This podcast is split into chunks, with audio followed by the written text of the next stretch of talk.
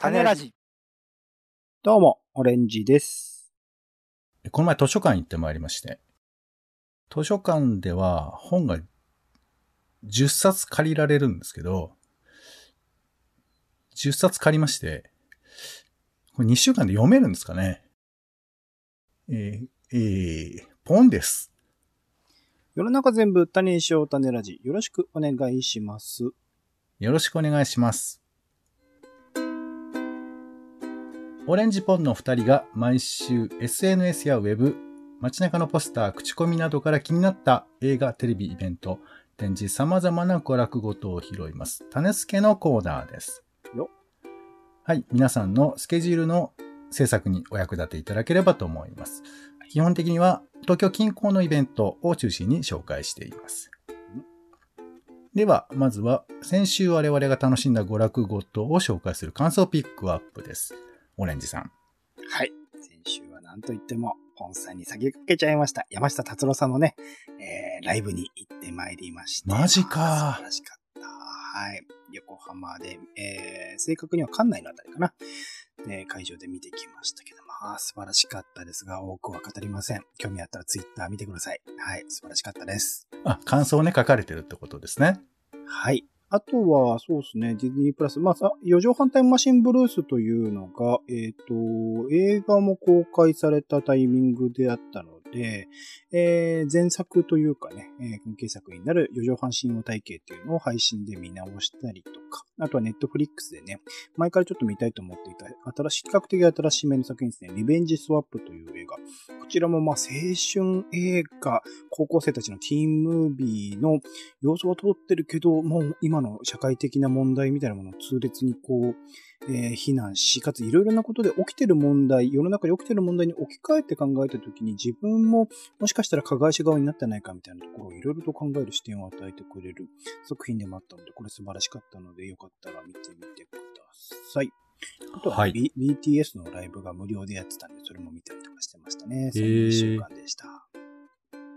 はい。はい私はですね、えー、テレビを結構見てまして、うんえーアナザーストーリーズ、運命の分岐点、NHK でやってましたけど、これであの、岡本太郎現代を打つっていう、あの、まあ、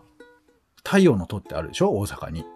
うんあれの制作秘話と、あとそれからあの、渋谷駅にさ、でっかく飾ってある、あの、岡本太郎の絵があるじゃないですか。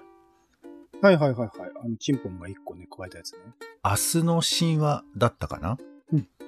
あれって、あの、ほ本当は海外で作られた作品で、海外のなんか展示用に作ったんだけど、その展示を依頼したところが、まあ、倒産して、その依頼がなくなっちゃって、うん。で、どこに行ったかずっと謎だったんだって。まあ多分ね、その展示された時はその秘話とか出てたと思うんですけど、まあそんな話がやってて、ええーと思ったりしてました。あとあの、うるせえ奴らっていうアニメ、まあ漫画がもともとあってアニメになったやつがあって、これが40数年ぶりに復活ということで、えー、フジテレビの深夜やってましたけど、なんか新しいのを見ると古いのが見たくなるのかのリメイクの差がよね。えーということで、あの、今アマプラでも古いのが見れるんでそしたら古いのおもろいね。なんか、はい、っていう、まあちょっとおじさんの話。あれ、あの、めんどくさい監督のやつでしたっけ？あれはあれか。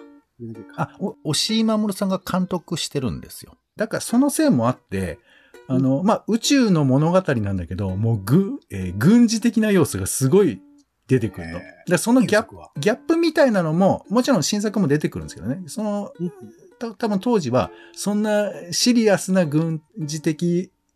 表現とかもあって笑えたところもあったりとかしたのかなと思いますけどね。そう。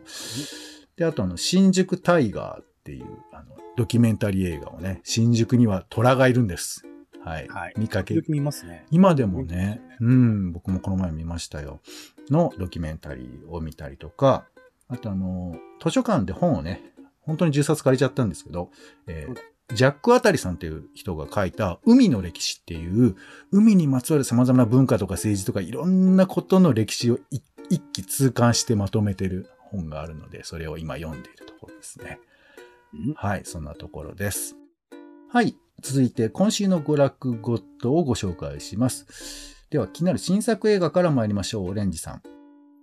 はい。えっと、結構気になる映画いくつかあるんですが、ピックアップで。えっと、まず、アフターヤンという作品ですね。こちらはコロンバスという映画が僕も好きで、あとはパチンコとかね、えー最近ドラマでも話題になりました。パチンコとかを担当されているハッココ、プルとかなコゴナダさんという、えー方が監督、脚本を手掛けた最新作というところで、今回 SF 作品みたいですね。今までは結構パチンコ含めて日常とか歴史的なものを描いてきた監督でしたが、今回は SF に挑戦ということで、なんかロボットが出てくるんで、普通にそのロボットが家族の中にいるっていう設定の近未来の話みたいで、で、そのロボットが壊れた後、そのロボットに残された思い出にまつわる話みたいなところで、結構その人間とね、ロボットの共生みたいなものをリアルに描きつつ、そこで起きるならではの問題みたいなものを、えー人間ならではのね、ある種ものとされる思い出、記憶みたいなものがロボットにどう根付くのかみたいなところが描かれる作品みたいなので、ちょっと予告編を見るだけでも、なかなかそそられる作品でずっと楽しみにしていました。アフターやン10月21日からですね。あと、これもう一個は、えっと、すでに見た作品ではあるんですけど、えっと、夜を超える旅という日本映画ですね。結構これ、事前のこう予想からは、なんか思いもよらないような展開を続ける話。えーこれ説明だけ読んでもちょっとわかんないと思うんですけど、佐賀の美しい風景を背景に、夢と葛藤を抱える漫画家志望の青年の旅を予測不能な展開で描いたロードムービーって書いてあるんですけど、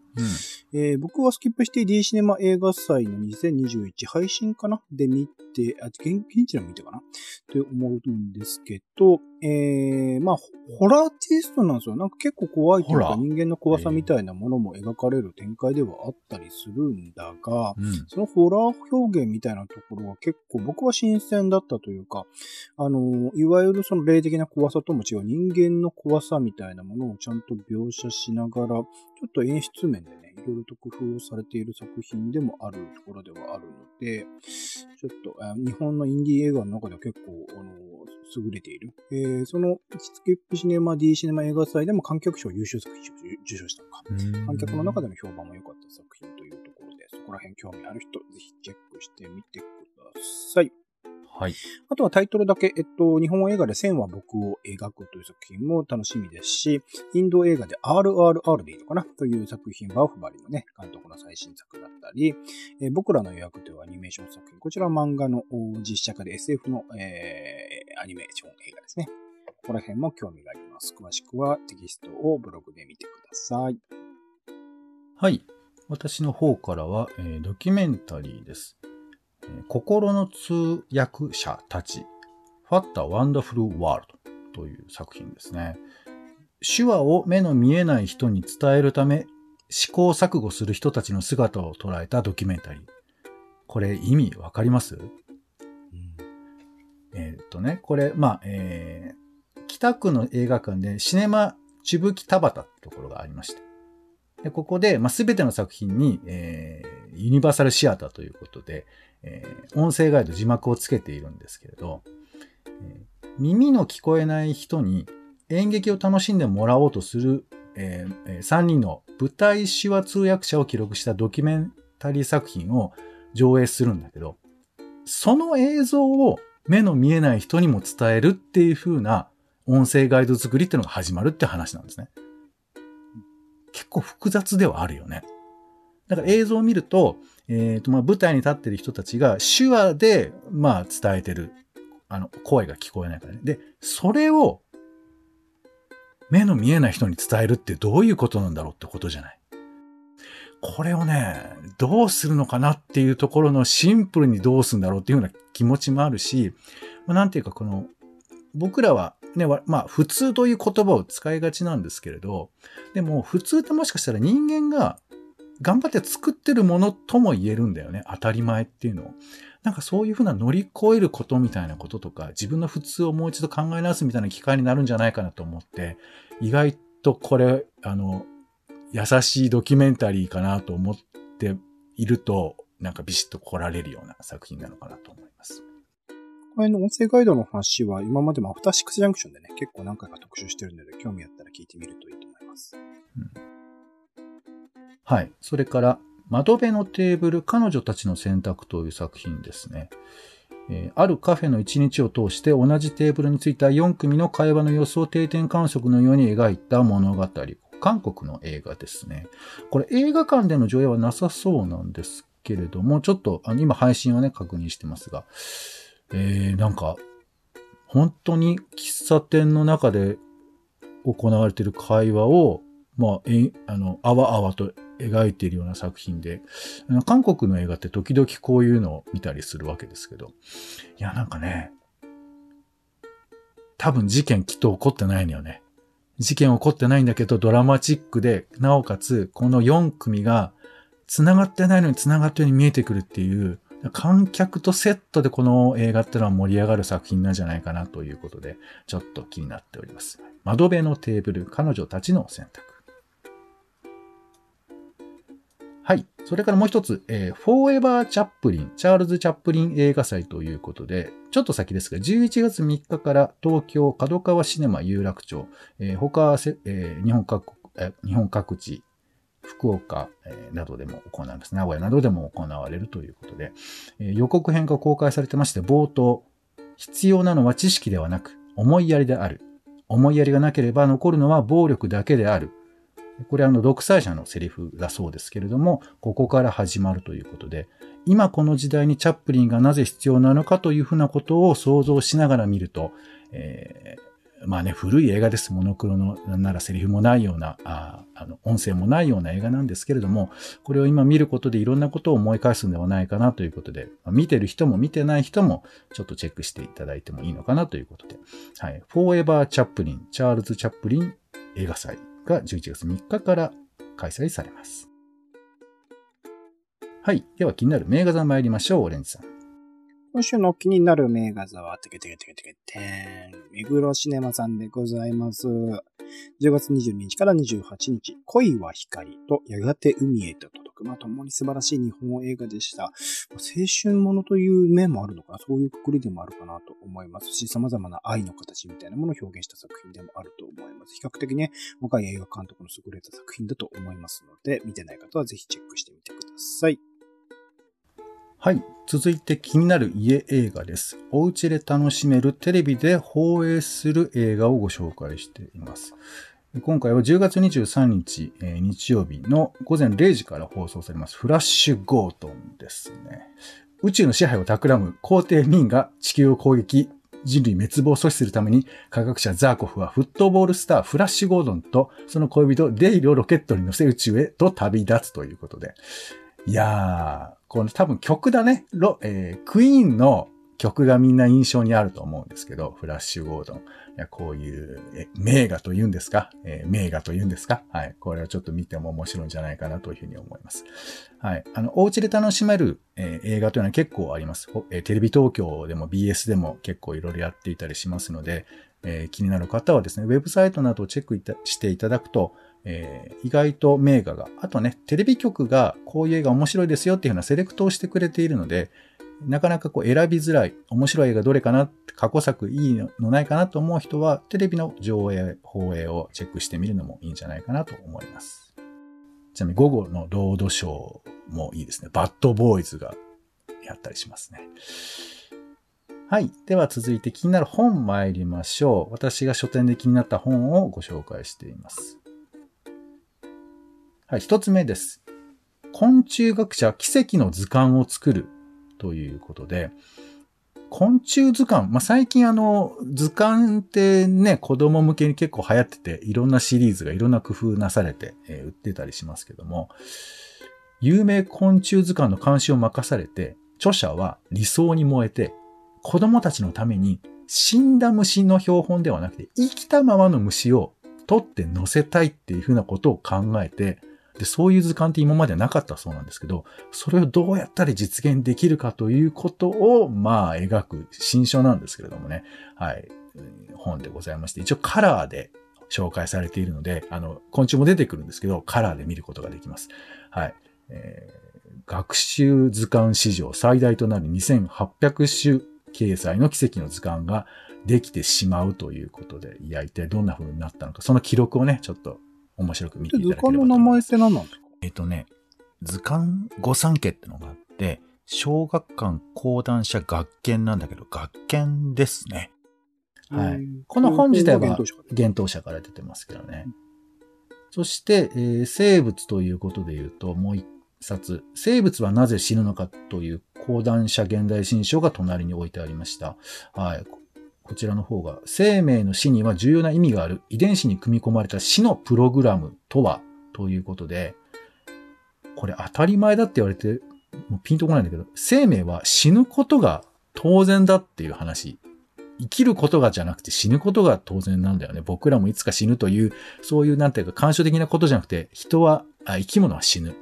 でも、この死ぬことが地球の栄養になって、我々を回しているみたいなことを考えると、この死って実は重要な意味があるんじゃないかという、そういう話ですよね。はい。生物学の視点から生き物の死について考えるという、生物はなぜ死ぬのかという本、講談社から出ております。はい。では気になるイベント参りましょう。はい。まず一つ目。えー、みんな大好きマンホールの奥深い世界建物町オンラインオフ会ボリューム7ということで、えー、外国人観光客を強烈に引きつけるコンテンツの一つにマンホールというのがあるんですって。日本のマンホールって結構特殊なんだろうね。地域によってね、色もありますし。そうそう。なんか俺、どっかでポケモンのマンホールとか見たことありますよ。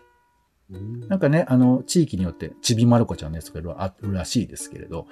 はい。で、そのマンホール蓋マニアの森本昌司さんという方がいらっしゃるそうで、その方をゲストに、えー、話す会があるそうです。はい。えー、これ PTX のご紹介もありましたが、なんか Facebook でなんかいけるのかな？はい。リンクは貼っておきますが、えー、10月18日、10月18日火曜日19時、7時から、えー、8時半までやるみたいですね。はい。一体どんな話が出るんでしょうか。それから、人はなぜ眠るのか、眠りの謎を解く、東京大学医学研究科、えー、上田康樹さん、いいかな康樹さんのオンラインライブということで、動物はなんで眠らなければいけないのかということについて、えー、サイアンスアカデミーというですね、えー、会でお送りするイベントだそうです。はい。10月23日日曜日の9時から10時15分朝ですね。はい。ということでございます。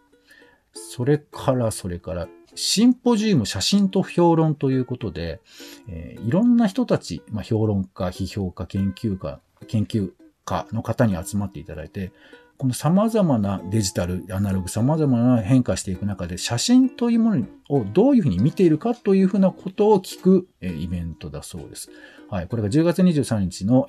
午後2時からですね。はい。イベントが行われるそうです。オンラインですので、チェックしてみてください。なんか券がね、結構なくなりつつあるみたいなので、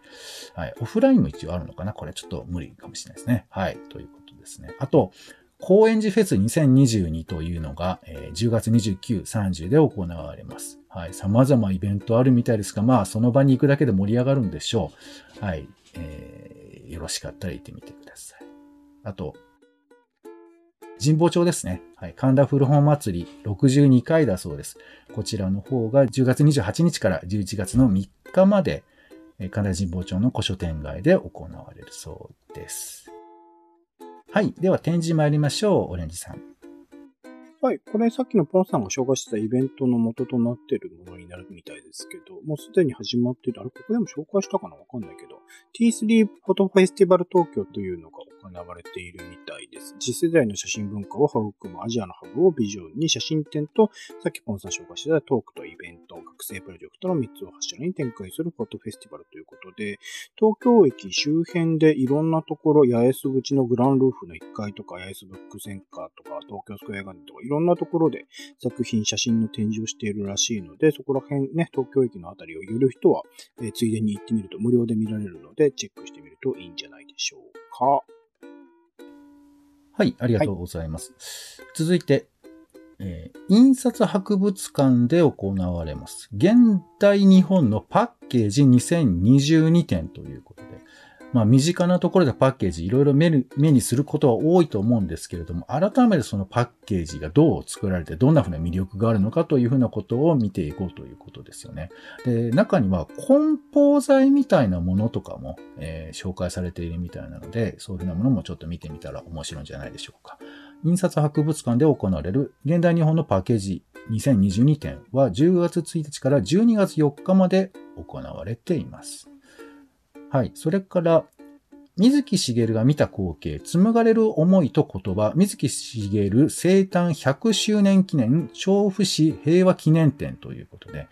えー、調布市の名誉市民の水木しげるさん、えー、この方のまあ、作品の中でも戦争の作品って結構あるんですよね。その作品などを紹介することによって、まあ、もう一度、えー、いろんな時代を考え直してみようというふうなことですね。水木しげるさんが描いたその漫画作品などの紹介だとか、それから、えー、総員玉砕せよというふうな、えー、作品、戦記漫画だそうですね。こちらの方の直筆の構想ノートが見ることができるとか。はい。それから、まあ、北郎、カッパの三平などですね、調布で生まれた作品などについての紹介なんかもあるみたいですので、えー、北郎がお好きな方はちょっとチェックしてもいいのかな、なんていうふうに思います。はい。こちらのが、えー、調布市の文化会館田作り展示室というところでやっているそうです。無料で行われているみたいですね。はい。といったところで、種ラジの種付けは以上でございます。料金や期間などについては公式サイトをチェックいただくと安心かと思います。はい。ご紹介しきれなかったものは公式サイトにリンクなど載せておりますので、そちらの方もチェックしてみてください。お相手は、やっぱメガネ。メガネがいいのよ。ポンと、オレンジでした。種ラジ、また。